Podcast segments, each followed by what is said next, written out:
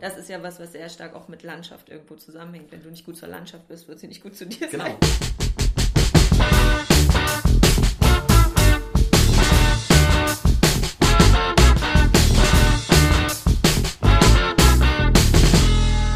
Hallihallo und herzlich willkommen bei Redbug Radio mit Isa und Heino. Wir bringen euch heute die Psychological Landscapes etwas näher, die wir in einer Folge ja schon mal besprochen haben.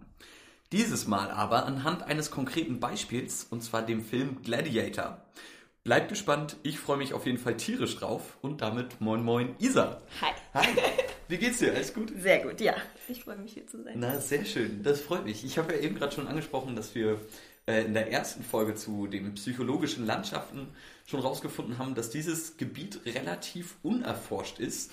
Die Bezeichnung Psychological Landscapes sogar gänzlich neu. Also wenn man da googelt, dann kommt man, wie ich, durch sehr viele Umwege nur äh, irgendwann auf diese psychotherapeutische Methode des Malens.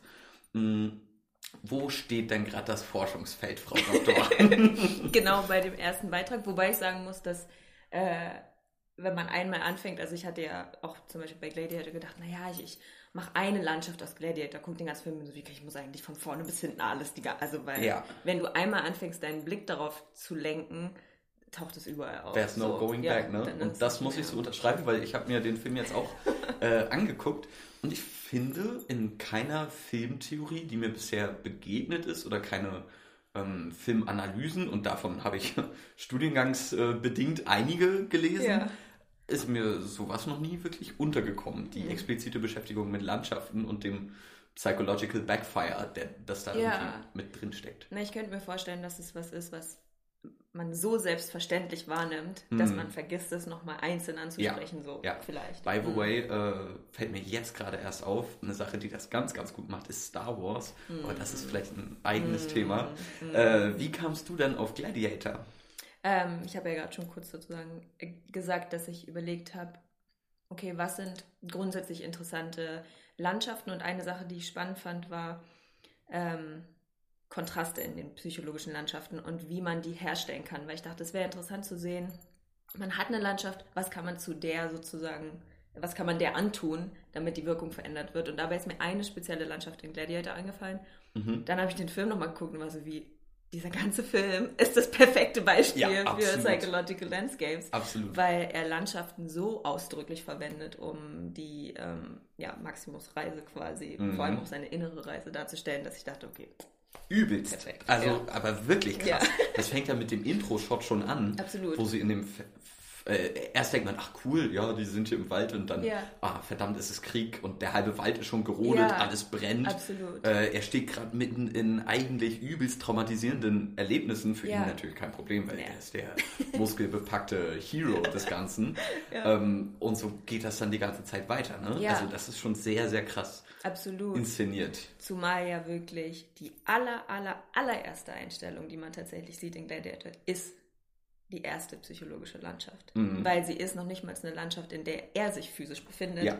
sondern es ist eben das Kornfeld, von dem man in dem Moment ja noch gar nicht weiß, wo es überhaupt sein Genau. soll. Das Ja, heißt, ja. man ist sich gar nicht sicher, ob es tatsächlich ein echter Ort ist oder nur eine Erinnerung oder nur für ihn sozusagen ein emotionaler Anker. Mhm. So. Auf jeden Fall. Und der wird ja immer zwischendrin wieder eingeblendet. Ja, Ne? ja, ja. Für mich war das so ein bisschen, er sieht sich da, wenn Mhm. er seine Soldaten fragt, wo seht ihr euch in drei Wochen? Ja. Ich sehe mich beim Acker beflügen Ja. und bla bla bla. Ja, ja, ja. Und das ist so sein Dream. Der will einfach nur, komm, jetzt muss ich hier die Leute platt machen, dann kann ich wieder zurück in meine Utopie. Und ja, äh, vor allem das Schöne ist ja wirklich, äh, Spoiler Alert, die ganze, die ganze Geschichte ist ja letztendlich seine äh, Reise in den Tod, Ja. wenn man so will. Und diese, dieser erste Shot, und es gibt ein interessantes Interview mit Ridley Scott darüber, weil er gesagt hat, dass diese erste Aufnahme ist ihm tatsächlich erst am vorletzten Drehtag oder so eingefallen, Mhm. als er ein Lichtdubel gesehen hat, was so im Kornfeld stand Ah. in, in der Toskana und hat so die Finger so durchschweifen lassen und er war so wie, oh mein Gott, das ist die erste Szene, weil er die ganze Zeit auf der Suche danach war, eine Metapher für Sterblichkeit zu finden und ihm klar wurde, das ist sozusagen Maximus Vorstellung vom Himmel. Mhm. Und das ist letztendlich, also er will ja die ganze Zeit nach Hause gehen, nach Hause gehen, nach Hause gehen.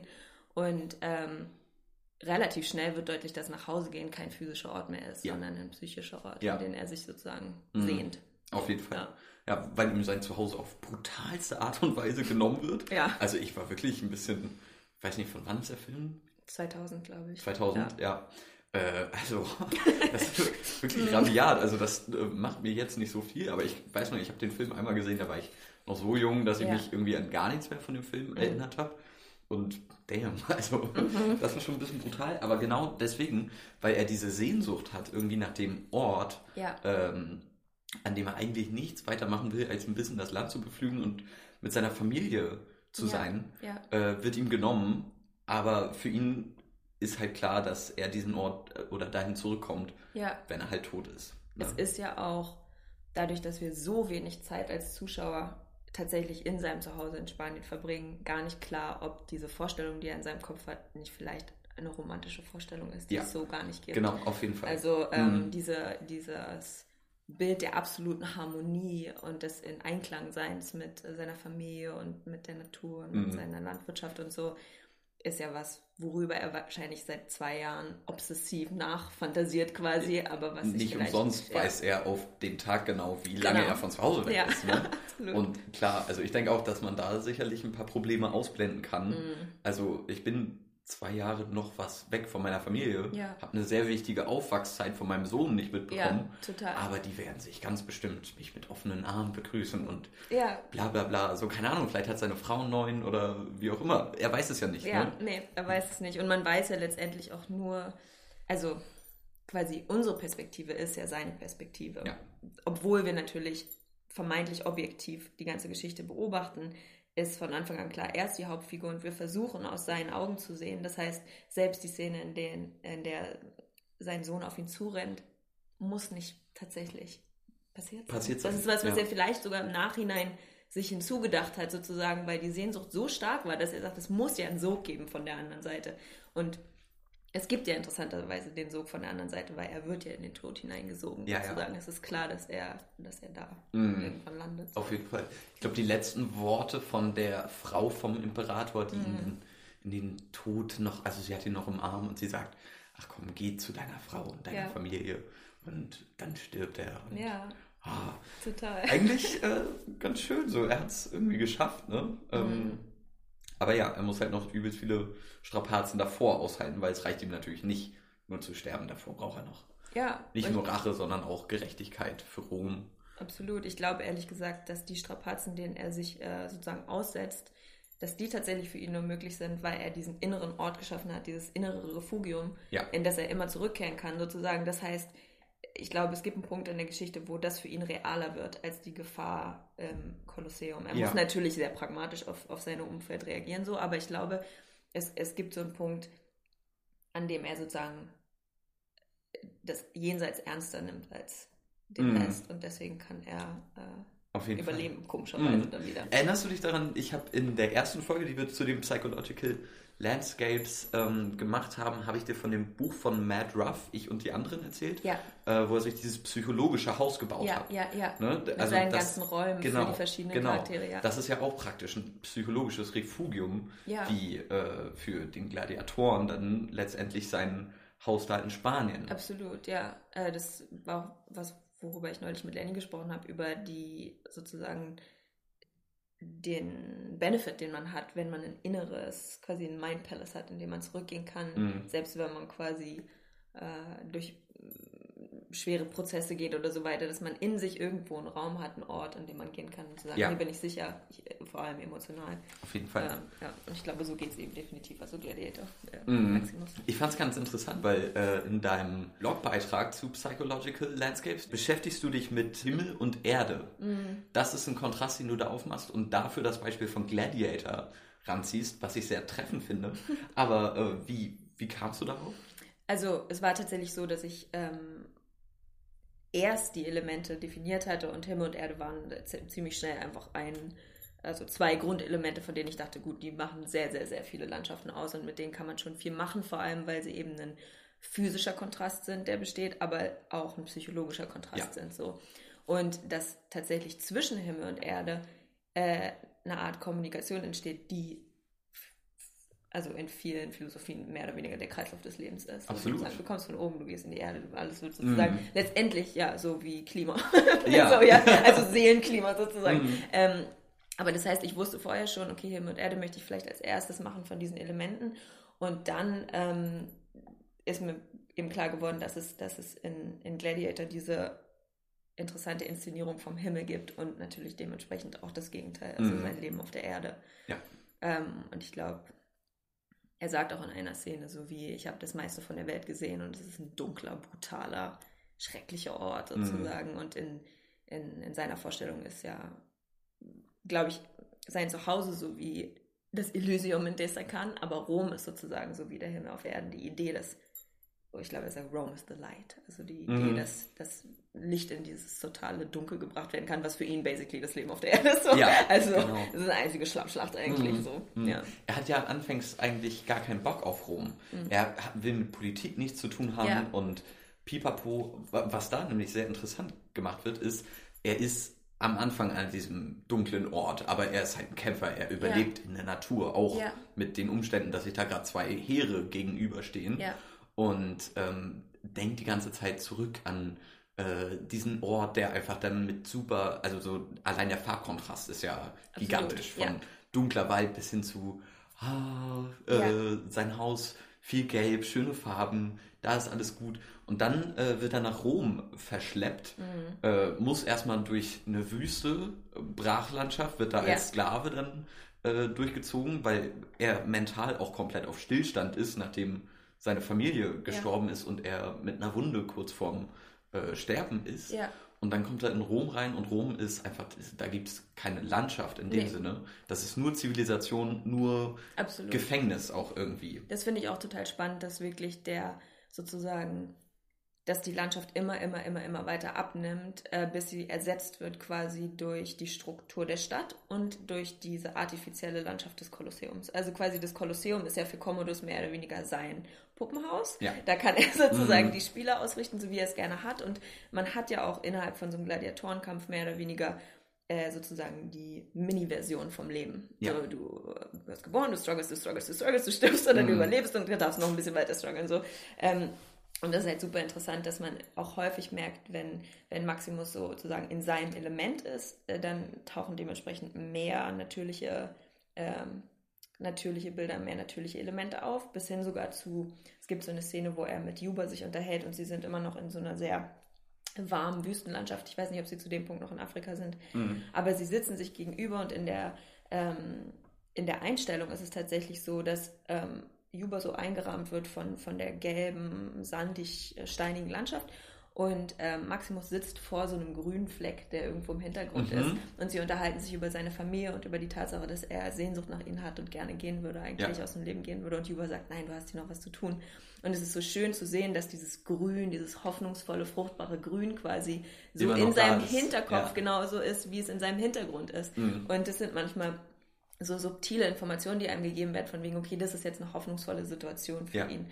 Also er hat quasi, ähm, er hat irgendwas gefunden, was ihm weiterhin eine Quelle von Energie sein kann in dieser Mhm. total, ja, biblischen und auch irgendwo unwirtlichen Land- Landschaft. Was ich zum Beispiel auch sehr interessant finde, weil du gerade meintest, dass der Lichtkontrast so stark ist, was auch ein sehr, sehr starker Kontrast ist, ähm, ist zum Beispiel Temperatur. Also dass er, ähm, dass, dass sein, sein Haus in Spanien ist immer warm und, und der, der Stein, der von der Sonne gewärmt wird und seine Frau hat diese warme, schöne, gebräunte Haut und so weiter. Und äh, dann steht er erstmal in Germanien im, total Im Matsch im, und- Matsch ja. im Winter. Und dann ist es halt interessant, dass Stimmt. er häufig so eine Art Wärme auch mitbringt, dass er zum Beispiel die Germanen mit Feuer bekämpft und dann wird es tatsächlich irgendwann ultra heiß. Also Mhm. er geht in diese Wüste Ja. und da habe ich mich schon, also ich frage mich das sowieso häufig, was ist quasi die angenehmste Temperatur zum Leben? Mhm. Nicht unbedingt physisch, aber tatsächlich psychologisch. Ja. Und weil es ist so wie, wie ein schönes Feuer. Man will eigentlich ein Feuer, auf dem man was kochen kann, wo man mit Leuten drumherum sitzen kann. Man Mhm. will keinen Feuerorkan und man will auch nicht nur Ja, Asche. ja. Und da merkt man eben, dass diese Hitze, die in ihm besteht, diese Leidenschaft quasi, ähm, irgendwie einen Weg finden muss, sich zu integrieren Mhm. In, in seine kühle Berechnung und in seine sehr Ja, absolut. erdige Art, Dinge so Absolut. zu machen. Finde ich jetzt aber eine interessante Frage, wo es sich psychologisch am klimatischsten leben lässt. Ja. Ähm, hm. Naja, klar, auf jeden Fall. Zum Beispiel finde ich auch sehr spannend, dass er von ähm, vom Wald erstmal auf eine Ebene kommt, wo man sagt, auf der einen Seite fühlt man sich im Wald geschützter und ja. in, in der Wald ist ja letztendlich auch eine Struktur irgendwo, die, die eben gegeben ist. Du siehst immer nur so weit, wie es dir der Wald erlaubt. Und dann reitet er aus der Gefangenschaft hinaus in die Ebene. Und die Ebene hat zwar den Nachteil, dass du völlig ausgeliefert bist, aber mhm. sie hat auch den Vorteil von äh, Gleichwertigkeit. Ja. Es gibt keine Hierarchien ja. sozusagen. Ähm, und das ist letztendlich auch tatsächlich was, was ja obwohl das Kolosseum natürlich eine Osterhierarchie hat, weil derjenige, der oben sitzt und runter guckt, ja, ist definitiv in einer anderen der, Lage als der, der unten ist. mit einem Daumen, mhm, mhm, was da geschieht. Ne? Trotzdem ist, sage ich jetzt mal, die, die Arena eine Fläche. Mhm. Das heißt, du hast wirklich die Möglichkeit als Gladiator immer noch dich durchzukämpfen, wenn du, wenn du bestehst, ja, sozusagen. Ja, absolut. Äh, das fällt mir gerade jetzt auch auf, weil ähm, Wald ist ja pure Natur und so mhm. irgendwie so eine Connection einfach mit äh, Natürlichkeit. Ja. Und ähm, im der, der Intro-Sequenz wird ja schon so ein, so ein Bruch gemacht. Die Römer stehen auf der Seite, wo alles abgebrannt ist. Absolut, ja. Äh, bringen, die wollen ja, das sagen sie ja auch so, die Zivilisation zu den Barbaren bringen. Ja. Während diese bärtigen Germanen, an denen sie sich später die Zähne ausbeißen, alle im Wald stehen ja. und praktisch noch so als naturverbundenes Volk gelten, Total. aber trotzdem wild ja. und ungezähmt irgendwie. Ja, auch dass das Natur, also so sieht es zumindest in diesen ersten Aufnahmen aus, die, die Landschaft ist für Rom hauptsächlich Ressource. Ja. Das heißt, sie holzen die äh, Bäume ab und benutzen die als so eine Mauern, die da nach vorne sind und du kannst und alles wird sozusagen, sie panzern so total durch durch diese ganze Landschaft. Alles wird umgewühlt und aufgegraben und und äh, nichts ist mehr da, wo es eigentlich ja. hingehört quasi mhm. so und sich vorzustellen, dass vorher da so ein stiller Wald war und jetzt plötzlich ist da so ein Riesenmess sozusagen.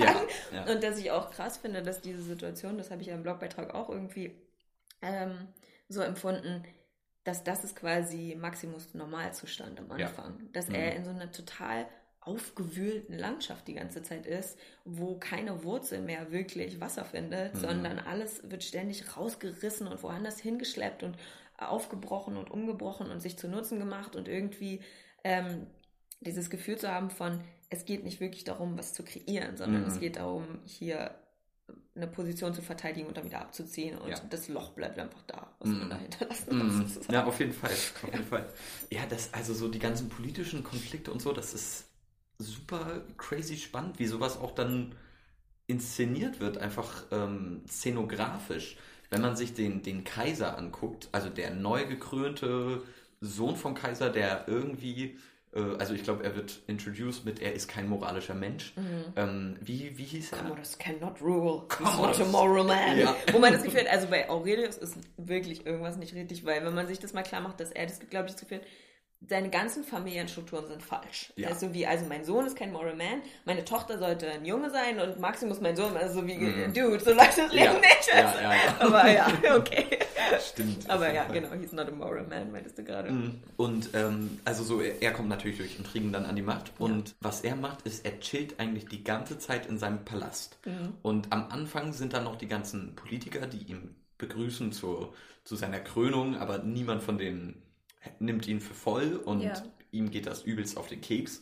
Und für den Rest äh, der Zeit, die er im Palast ist, ist er im Palast eigentlich alleine und ist ein leeres Haus. Mhm. So äh, wie sein Gehirn. Da ist auch nicht so viel. da passiert auch nicht so viel verkehrt. Das Einzige ist, wen er da reinlässt, ist seine Frau, äh, die er gerne zur Frau ja. hätte, seine Schwester, mhm. was sehr, sehr eklig gut gespielt ist. Mhm. ist Joaquin Phoenix. Ne? Ja, ja, absolut. Richtig also, gut. Ja. Mhm und ihr Sohn. Äh, ja. und das sind so die einzigen, die er da ja. mit reinlässt. Und äh, leere Gänge, einfach so, da steht nur übelst viel Prunk- und Protzkrams rum, aber so ein großer Palast für einen so einen kleinen. Absolut. Handel. Und das ist auch wieder alles zum Beispiel, also so in meinem äh, Gefühl, völlig glatt und kalt. Genau. Also es ist sozusagen Absolut. Stein, der so wie Marmor, alles ist glatt, alles ja. ist kalt und das ist ja zum Beispiel ein Material, was total, also es ist genau das Gegenteil von der Art von Steinen, die Maximus beschreibt, wenn er sagt, okay, in meiner, in meinem Zuhause, die Steine werden von der Sonne gewärmt, in Commodus Zuhause kommt die Sonne gar nicht so weit rein, ja. dass irgendeine Art von Stein ja. da gewärmt werden kann. Mhm. Das heißt, er sitzt in die, eigentlich diesem Käfig aus Stein. Absolut. So, ja. ähm, Und das, einzige warme Element ist häufig seine Schwester, die dann manchmal auch in so roten Gewändern kommt. Mm. Und manchmal sie ist wirklich das einzige, woran man sich färben ja, kann. So. Ja, ja, ja. Ähm, und das ist natürlich auch krass, dass er sich selbst so eine unwirtliche Landschaft geschaffen hat, in Absolut. der er existieren muss. Ja. ja. Weil also so nicht umsonst kann Maximus sein Zuhause weil bis auf den Quadratzentimeter genau beschreiben. Das ist ja äh, sehr krass gewesen. Also so, das verdeutlicht einfach, wie krass er daran hängt Ja. letztendlich. Ne? Total. Ähm, Wie er wahrscheinlich auch jeden Tag mindestens drei Runden macht über sein sozusagen inneres Anwesen, alles Ja. anguckt, ja, hinlegt, da, hier und das und dies und diese Details wahrscheinlich auch für ihn sozusagen übernatürlich gesteigert sind Mhm. und bis hin vielleicht zu gar nicht mehr tatsächlich real, sondern eigentlich seine, seine eigene Vorstellung so. ja. Ähm, ja. Ähm, was ich noch ganz interessant fand, ist, äh, ist dir sicherlich auf, auch aufgefallen, Maximus hat so ein kleines Ritual, um sich Mhm. Wollte ich immer sagen, ja. zu grounden. Oder so, er nimmt ja immer so vor jedem Kampf, nimmt er eine Handvoll Erde und schnuppert dran. was ein bisschen weird ist, Ja. aber äh, so dadurch, weiß ich, ist sehr clever auch. Dann, weißt du, wie ist der Boden beschaffen. Also so, Mhm. er muss jetzt nicht unbedingt in den Matsch äh, greifen, um zu bemerken, dass er da fast knietief Ja. irgendwie im Schlamm steht. Ja, Aber trotzdem, das ist so irgendwie sein, ich grounde mich. Absolut. Und ich habe auch das Gefühl, es wirkt fast so, also wenn man überlegt, dass er in seinem Kopf häufig sich mehr als Landwirt sieht als als Krieger, Ja. dann ist es fast so wie jemand, der was pflanzen will und prüft, wie der Boden ist. Das heißt, er schaut sozusagen, kann ich hier irgendwas kreieren? Kann, kann hier Mhm. was Gutes passieren für mich Ja. sozusagen? Und man, man hat das Gefühl, dieser Kontakt zum Boden gibt ihm die Möglichkeit zu sagen, okay, wie soll ich mit dieser Situation umgehen? Mhm. Ähm, wie kann ich diesen Boden beackern? Wie kann Ja. ich diese Situation für mich irgendwie gewinnbringend gestalten? So.